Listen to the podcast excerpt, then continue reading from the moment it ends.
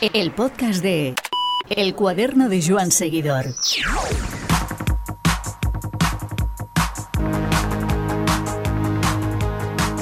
La Vuelta Ciclista a España es lo que vemos en televisión, lo que disfrutamos en la cuneta y mucho más. Es una caravana de feriantes, lo dijo en su día Javier Guillem, el director general, y lo reafirma nuestro invitado de hoy, la voz de Skoda en las salidas y llegadas de la Vuelta, Alex Parreño.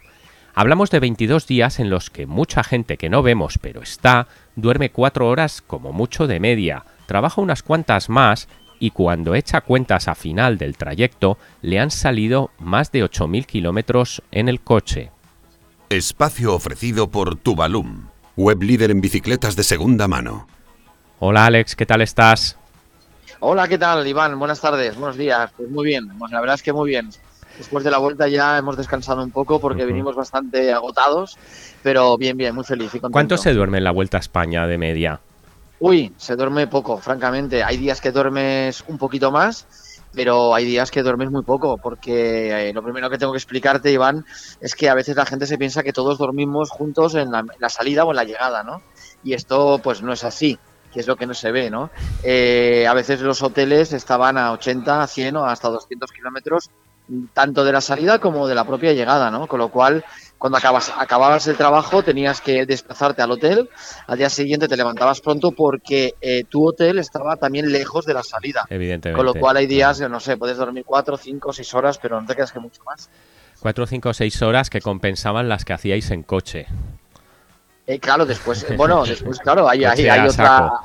El coche a saco, hay otra cosa que no se ve, que es todos los viajes que haces, ¿no? Piensa, Iván, que nosotros hemos hecho, me parece que han sido cerca, entre, no me quiero equivocar, ¿eh? pero entre 7.000 y 8.000 kilómetros en 21 días, 22 días. Con lo cual, imagínate el, pues bueno, la cantidad de kilómetros que haces en, en la vuelta, ¿no? Para, bueno, hemos hecho este pequeño preámbulo, hemos entrado un poquito a Puerta Gallola, Sí. pero vamos a intentar Sí. eh, ubicar. ¿Quién es Alex Parreño? Bueno, pues mira, Alex Parreño es un, un joven de 51 años que le apasiona el deporte, me apasiona mucho, eh, yo me dedicaba cuando era joven al alpismo y mi, grande, mi gran pasión ahora y mi trabajo se ha convertido en mi trabajo es el ser speaker, Ujú. dinamizador, showman, speaker, presentador, como quieras llamarlo, ¿no? Y aparte de eso, mi otra gran pasión es la inclusión, el mundo de la discapacidad. Hace cinco años que con Jesús Oliver fundé un proyecto llamado Egoísmo Positivo, con el cual, pues bueno, recorrimos prácticamente toda España y también teníamos una delegación en Portugal y ahí, pues bueno, trabajamos mucho la inclusión, ¿no? Eh, hace ya aproximadamente un año que lo dejamos, eh, eh, egoísmo positivo, y yo, pues bueno, ¿Por me qué, dedico Alex? prácticamente. No, bueno, porque la verdad es que entró el COVID, no había carreras, eh, los patrocinadores se cayeron y poco a poco la verdad es que, bueno, pues también el tiempo que tanto Jesús como yo disponíamos para ello, pues se nos acortó muchísimo, por no decir que se anuló del todo. Entonces, claro, llega un momento que no puedes. Piensa Está que un claro. proyecto solidario, ostras, parece que, que no, pero que le tienes que dedicar mucho tiempo. Hay mucho No, no, no, detrás está claro, sí, sí. y Hay- muchas puertas hay- donde tocar. y muchas puertas que tocar. Entonces, claro, si todo eso no va en la misma cor- con- concordancia, al final realmente se hace un poco complicado, ¿no? Pero bueno, fueron cinco años. Creo que pusimos ahí una pequeña semilla en el mundo del deporte, de la inclusión y sobre todo de la diversión. Y, y bueno, y, y- ahí estuvimos, ¿no? Entonces, bueno, ahora ya mi trabajo prácticamente 100% es el de speaker y, y nada, ya eso me dedico. Sea, estoy muy metido en el speaker mundo de del qué, de qué eventos? Obviamente deportivos. Yo a ti te conocía, antes de, de sí. la Vuelta a España, te conocía de, Sí. de eventos eh, relacionados con, con correr a pie, running. Eh, ¿De Sí. qué tipo haces eventos? Pues mire, Van, realmente de, de allí donde me llaman, o sea, hago de todo. Eh, lo que más hago, pues eh, el running, eh, tanto el trail como, como carretera, ¿no? Pero, por ejemplo, pues mira, eh, acabo de llegar de la Vuelta Ciclista a España, que para mí ha sido, bueno, pues todo un acontecimiento. He llegado a hacer hasta esquí, he hecho natación, he hecho, en fin, he hecho un poco, pues de todo, cualquier deporte que pienses, pues ahí he estado poniéndole voz y poniéndole un poco de, de ánimo y de, y de pasión, ¿no? Que es lo que yo creo que un speaker tiene que tener, sobre todo pasión. ¿Y cómo Y- Skoda, una de las marcas que eh, está dentro de la, de la Vuelta Ciclista a España, acaba desembocando en Alex Parreño? eso, ¿no? Yo, yo estaba trabajando en, en Decathlon, eh, entonces recibo un día un mensaje de Unipublic que bueno, que a través de las redes me han visto y que mi perfil les parece fantástico para, para trabajar dentro de la vuelta. Yo al principio dije yo, puede ser verdad. Yo, yo en la vuelta ciclista España. ¿Estamos locos o qué, no? Claro, y dije, esto no puede ser. Aquí algo, alguien me está tomando el pelo, ¿no? Y no, no, llamé. no era 28 de diciembre. No, no, para nada. Y llamé al teléfono que me dieron, eh, estaba Celia, que fue la que me contrató, y ella me explicó que, bueno, pues dentro de la vuelta, eh, mi función iba a ser el de dinamizar eh, con Skoda, con la marca Skoda, pues un juego, un Kahoot, y nada, y ahí que nos fuimos, y ahí estuvimos 21, 22 días dinamizando mañana y tarde, pues ese juego, eh, con toda la gente que se iba acercando en las distintas poblaciones y ciudades que estábamos. Y la verdad fue una experiencia brutal, Iván, fue increíble. increíble. Ya me lo puedo imaginar. ¿Puedes Sí, opinar sí. ahora con total sinceridad? ¿Eras Sí. seguidor del ciclismo? Sí, lo que pasa que yo, igual que tú me has dicho que sea sincero, lo voy a ser 100%. Yo, para mí, mi ídolo, mi, bueno, mi, mi, mi tío más grande del mundo, Me la persona que más admirado, te lo puedes figurar, ¿no? Es Miguel Indurain, ¿no? Miguel Indurain, ¿no? Sí. bueno, claro, es el coetáneo y tal, y, y, hostia, de hecho le conocí en una carrera y, y aún le admiré más porque es un tío súper majo, ¿no? Sí, Claro, sí. ¿qué pasa? Que yo creo, y esto evidentemente tú Iván sabes mucho más que yo, que a lo mejor el ciclismo español ha perdido un pelín de interés. ¿Por qué? Porque no tenemos una figura como Perico Delgado, como Miguel Indurain. Hostia, es que Alex, Contador, estas que- cosas pasan de generación, de generaciones en generaciones, ¿eh? Claro, claro, claro. En- entonces yo lo que opino, que, que es una opinión muy personal, a mí el ciclismo me apasiona, después de verlo en directo me parece increíble lo que hacen estos personajes, esta- estos, eh, estos cracks de, de la carretera, porque son auténticos cracks, pero realmente creo que en España hace falta un número uno mundial, ¿no?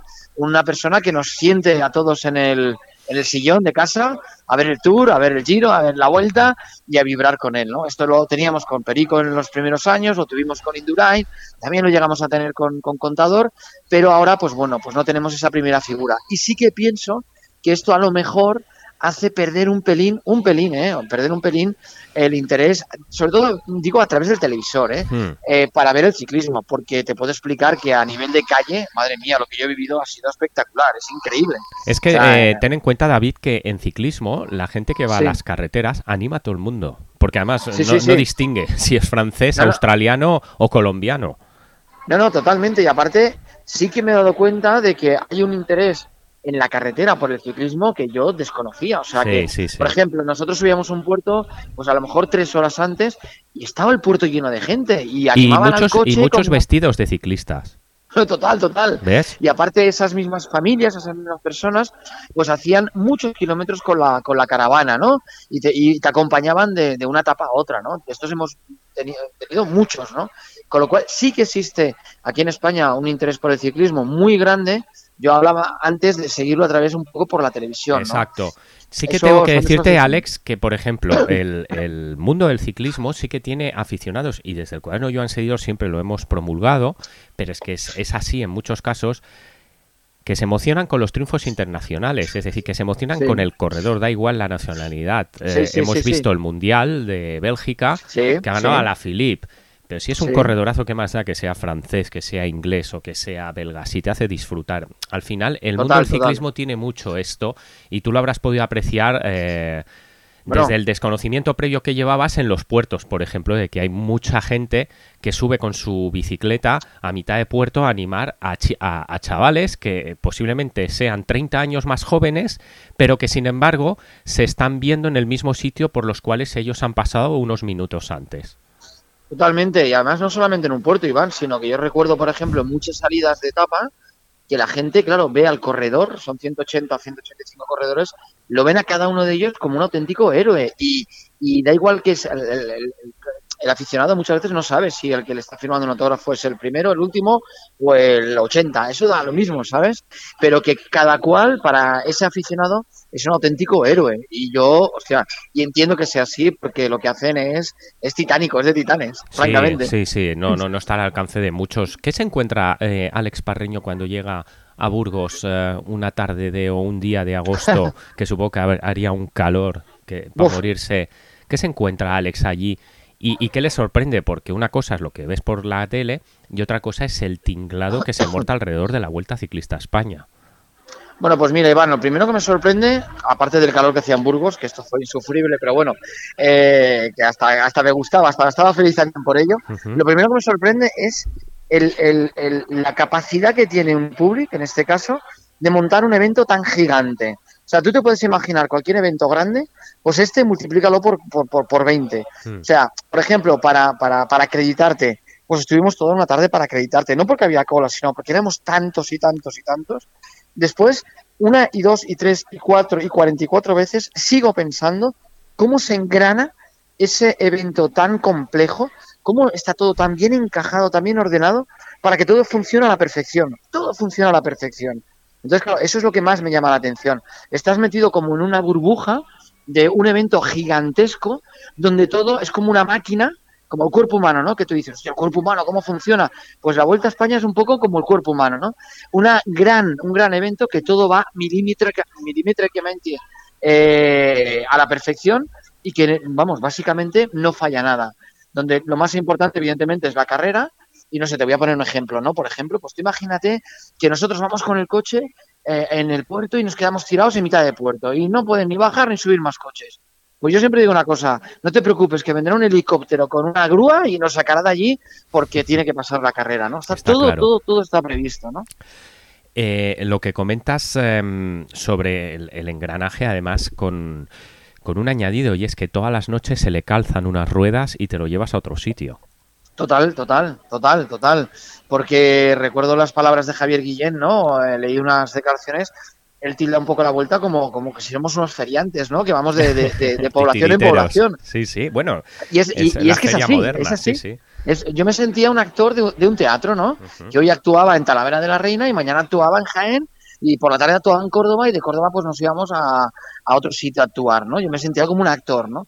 Y eso pues te gusta, ¿no? Aparte dentro de la vuelta se crea un clima muy agradable, convivimos, somos una familia durante 21 o 22 días donde, bueno, pues por- convives con mucha gente y la verdad es que es una experiencia eh, a nivel personal es muy buena y a nivel profesional evidentemente también. Brutal. Em, ¿Tuviste tiempo para hacer turismo? Eh, perdona, eh, tiempo. Bueno, la verdad es que no te voy a engañar. Tuvimos muy- eh, hay poco tiempo de hacer turismo. En mi caso concreto, mira, yo trabajaba por la mañana y trabajaba por la noche, ¿no? Entonces, una jornada normal era, te levantabas a las 7, 7 y media, Hmm. cogías el coche, te ibas a la salida, ya estaba montado el, el- el- el- el chiringuito, que lo montaba la gente de Medelán, que son unos tíos extraordinarios, y eh, a las, dependiendo de cuándo salía la etapa, te ponías a trabajar pues por nueve, nueve y media o diez. Estabas hasta que saliese ya la, la- la etapa y entonces cogías el coche rápidamente para irte a la llegada. Llegabas allí a la llegada, ya estaba también todo montado y dependiendo cuándo llegabas te daba tiempo a comerte un bocata, esto sí, y a las cuatro y media, de cuatro y media a ocho y media, Oh, yo tenía todo, de cuatro y media a ocho y media tenía que, bueno, pues que trabajar en la dinamización de- del Eh, evento de Skoda, ¿no? ¿Ya tenías rollo? ¿Ya tenías rollo para tanto rato? Sí, eso no hay problema, eso en eso no hay problema. Ahí eso no me a a veces hasta se me quedaba corto y todo, decía, "Jo, qué pena. Podía haber estado un día más, ¿no? O sea, más tiempo. Y a las ocho y media tenías que desmontar y coger el coche y desplazarte allí donde estuviese el hotel. Claro. Que como te he dicho al principio, había hoteles que estaban a 50 kilómetros y había algunos que estaban a 300. Hmm. Entonces, bueno, pues era una jornada, con lo cual realmente no te quedaba tiempo para, para, Ya, para ya, hacer ya. mucho turismo, la verdad. Em, ¿Os pasabais mucho con el nivel de las preguntas del Kahoot? Hombre, yo creo que sí, la verdad, yo creo que sí. Aparte, te voy a decir un secreto. Esto lo, lo organizó Joan eh, y Olga, que bueno, son los, los jefes de Skoda a nivel de eventos y tal. Y hombre, había dos tipos de preguntas, ¿no? Eh, preguntas de ciclismo y preguntas de Skoda, claro. También nos interesaba que la gente, pues bueno, pues conociese un poco la marca y los coches de Skoda, ¿no? Y yo creo que la gente eh, venía más que nada a jugar, a pasárselo bien y a divertirse, ¿no? Mm, lo del Kahoot, ojo, que sorteaba, o sea, el que ganaba se llevaba un maillot profesional de, de la clasificación por puntos. O sea, era un regalazo espectacular. Muy bonito. Y la verdad es que fue un éxito. Estuvimos muy contentos, vino mucha gente. Mucha gente no tenía ni idea, como yo, que no tenía ni de pajote ni idea. Pero bueno, oye, entre ahí que le decías cuatro cosas, nos divertíamos, nos reíamos, bailábamos, cantábamos, en fin, hacíamos un poco de todo. Pues la verdad es que yo creo que el objetivo que era eh, dar a conocer la marca y, y pasarlo bien, yo creo que se cumplió, ¿no?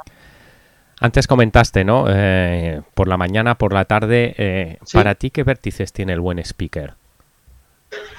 Mira, para mí el buen speaker para mí, primero, tienes que sentirlo, te tiene que, que salir de dentro, tienes que vivirlo y para mí hay una palabra que define el buen speaker, uh, que es pasión, el ponerle pasión. O sea, esto es un trabajo muy duro que la gente desconoce. Esto no es llegar a un sitio y decir, bueno, toma el micro, como eres simpático, pues di cuatro cosas. No, piensa que yo tenía que estar dos o tres o cuatro horas por la mañana y cuatro horas por la tarde y como muy bien me has preguntado, oye, ¿tenías ya rollo para esto? Claro, es fácil estar media hora diciendo cosas, pero cuando tienes que estar cinco, seis o siete horas hablando, pues hombre, realmente ya te agotas, ¿no? Claro. Entonces, para mí un buen speaker, primero tiene que vivirlo, tiene que sentirlo, le tiene que gustar muchísimo y tiene que tener pasión por lo que hace. Uh -huh. Si tiene todo eso, yo creo que ya tiene muchísimo ganado. Después, evidentemente, una buena adicción, una buena adicción, eh, ser, no sé, pues amable con la gente, eh, ser simpático, eh, no sé, que todo te parezca bien, ser positivo. Entonces, bueno, pues eh, piensa que tú eres la persona que tienes que alegrar a los demás. Sí. Entonces, bueno, si yo tengo un problema con mi pareja y llego ahí triste y llego llorando a un evento, pues el organizador dirá, oye, chato, yo lo siento, pero sí, sí, ya, sí. ya me dirás a mí, si tú vas a animar. Dejar Entonces, tus, tiene- dejar tus problemas en el coche. Si esto, Total, total, total, si esto como bien decías, eh, so- erais unos feriantes, vosotros sois un poco los payasos, ¿no? En, Total, o total, sea, no, con no. todo el respeto. No, no, no, no, ojo, oye, es un orgullo que, Hmm. que te llamen payaso. Siempre se dice eso, ¿no? Pero es verdad, eh, la, la, la, la categoría de, de payaso, el ser payaso es muy complicado, ¿no? Y sí, sí, nosotros éramos un poco, pues eso, yo en este caso era un poco el payaso, el animador, el, el que, el que en, en- en el en que aquel stand, en aquel sitio de Skoda, pues tenía que dinamizar para atraer a la gente y jugar con ellos, ¿no? Ahora no tienes ni cuatro horas por la mañana ni cuatro por la tarde, es decir, te voy a pedir un poco de espíritu de síntesis.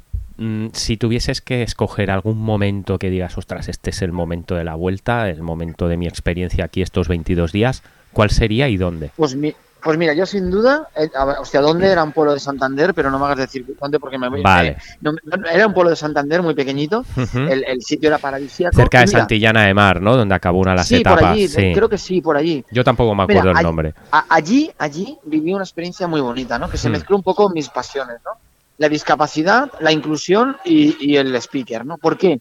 Pues porque vin- vino un grupo de chicos con discapacidad y a través de un amigo mío, Policía Nacional, que también nos acompañaba en la, en la vuelta, les hicimos jugar también a ellos, ¿no? Y pudimos jugar con, eran 8 o 10 personas con discapacidad al Cajut y fue un momento para mí épico, ¿no? Porque tenía todo lo que, hostia, todo lo que más anhelo, ¿no? Que es eso, en el sentido profesional, que es el speaker, que es mi trabajo, el, el tener personas con discapacidad que puedan jugar y la inclusión, porque ellos jugaban igual que los demás. ¿no? Entonces yo creo que aquel momento fue para mí uno de los momentos, eh, bueno, álgidos de, de, de, de, de la, de, la, de, la, de la vuelta. ¿no? Y después, otro momento que no tiene nada que ver, pero sí que quiero comentar, eh, yo me hice gran, gran, gran amigo y le tengo una estima brutal con mucha gente, ¿no? Pero sobre todo con Teitei. Teitei era la mascota de la vuelta. Ujú. Y ahí dentro estaba Alejandro Vadillo, que es un chaval fantástico de, de Extremadura, un profesor de educación física, un tío 10. Y entonces un día yo quería probar qué se siente al, al tener el, el disfraz de Teitei encima. Toma ¿no? ya. Me puse, me puse la cabeza de No lo harías, no lo harías en Burgos. Eh, no, no, lo hice, no, lo hicimos en, en Oviedo, me parece que fue. Hombre, yo Y- estuve en Oviedo esos días y, y se estaba más fresquito que en Burgos. Sí, pero bueno, aparte lo hicimos en el hotel, ¿no? Pero Sí. a lo que voy, oye, ¿tú sabes lo complicado que es hacer ese trabajo, Iván? Sí. Claro, es que todos los trabajos parece que son fáciles, ¿no? No, no, no. Pero el de mascota, bueno, un tío ahí se mete, hace cuatro cosas y ya está. No, no, para nada. Eh, primero, mm, tienes mucha presión en la cabeza porque aquello pesa lo que no te imaginas. Y después, el- el- el- la visión que tienes a ambos lados es mínima. Bueno, mínima no, que no ves nada a ambos lados. Solo ves adelante, ¿no? Entonces, claro, yo cuando me puse a la cabeza aquella y después le dije, pero Alejandro, ¿me puedes decir cómo leches tú trabajas? Bueno, eh, Alejandro era un crack porque iba, se montaba en una bicicleta, corría y bueno, prácticamente casi nunca se caía, ¿no? Pues son esos trabajos, igual que muchos, que no se ven, que no pare, que parece que son fáciles, pero que cuando te metes en la piel del que lo hace dices, joder, qué mérito tiene eh, en este caso lo que está haciendo eh, Alejandro Vadillo, Teitei, porque realmente, o sea, es, es muy difícil, ¿no? Entonces eh, también eso lo guardo con un recuerdo Sí, muy luego. bonito también de la vuelta. Desde luego que sí, bueno, todos los trabajos tienen su intríngulis y por Todos, muy todos, todos. y por muy sencillos que parezcan eh, desde fuera, hemos llegado a un nivel de entre comillas profesionalización en tantas cosas que, que todo tiene sus, sus vericuetos. Eh, 22 días eh, a caballo entre entre agosto y septiembre. Sí. ¿Alguna cosilla inconfesable que ahora en el post vuelta te gustaría comentar? No, mira, pues que, que realmente la vuelta es algo especial, que es verdad que nos metemos en una burbuja donde parece que solo exista eso y, y que lo que de fuera lo desconoces, porque es verdad que no, no vivimos un poco lo que pasa afuera, porque el trabajo te, te requiere estar 100% metido en ello, que es una experiencia que todo el mundo tendría que, que probar, que, el, que sí que he visto que ha- hacía mucha falta el que la gente estuviese en un evento como la Vuelta, Hmm. porque hacía falta lo que yo decía un día por, por allí, ¿no? Que hacía falta que nos tocásemos, que hacía falta hablar, hacía falta, el, pues eso, el relacionarse con la gente.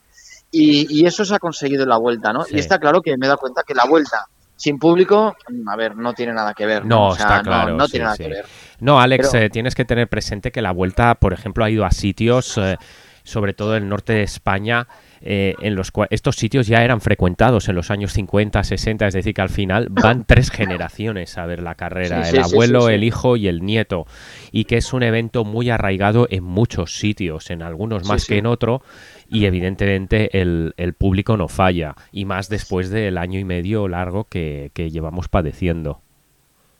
No, no, yo me quedé sorprendido, sobre todo ahora que apuntas al norte, la afición que hay por el ciclismo en el norte cuando llegamos a tierras asturianas, a Mm. Galicia. Pero bueno, es que claro, te digo el norte, pero es que también te puedo decir, yo qué sé, recuerdo, pues, eh, Andalucía, por ejemplo, el Levante. La etapa de eh, Extremadura, Villuercas fue este, también, bueno, tuvo mucha bueno, gente. bueno, sí, sí, sí, sí, muchísima gente. sí. El recuerdo Córdoba, que yo cuando llegué a Córdoba, mira, estábamos a 40, 40, 42, o yo que sé, 87 mil grados.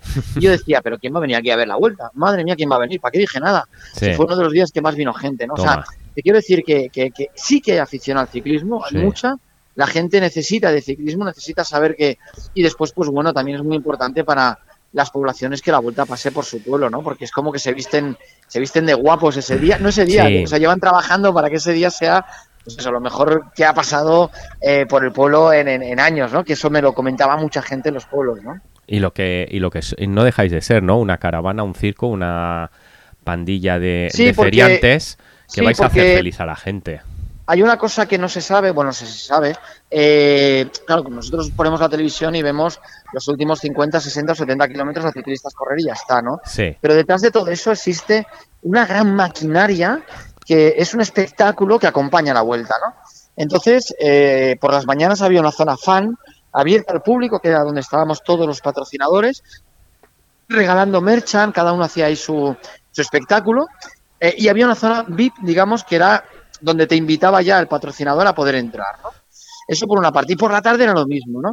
Pero es que además, cuando sale la vuelta, una hora aproximadamente antes, sale la caravana, lo que se llama la caravana, Sí. que no deja de ser, pues lo que sea, a lo mejor 30, 40 coches de distintos patrocinadores, donde van por todos los pueblos donde pasa la etapa, repartiendo merchan. Pero repartiendo quiere decir que se paran, que están en contacto con la gente, que te tiran cosas, que te las dan. O sea, es, un, es una fiesta que, bueno, es una fiesta itinerante que es, es la fiesta, vamos. Es una fiesta que además solo el ciclismo puede garantizar como deporte. Claro, Eh, claro, claro. Porque, porque es itinerante, ¿no? Mm. Porque hoy estás en, en Córdoba, pero mañana vas a estar en Jaén, ¿no? O al Sí, revés. sí, sí. Entonces- estadios cuyas gradas pueden llegar a medir 200 kilómetros, sin ir más lejos. Totalmente, totalmente. Mira, es una definición muy bonita de lo que es la. Y- la- Dime. Y la última, Alex, eh, Sí. para 2022, ¿cómo lo ves?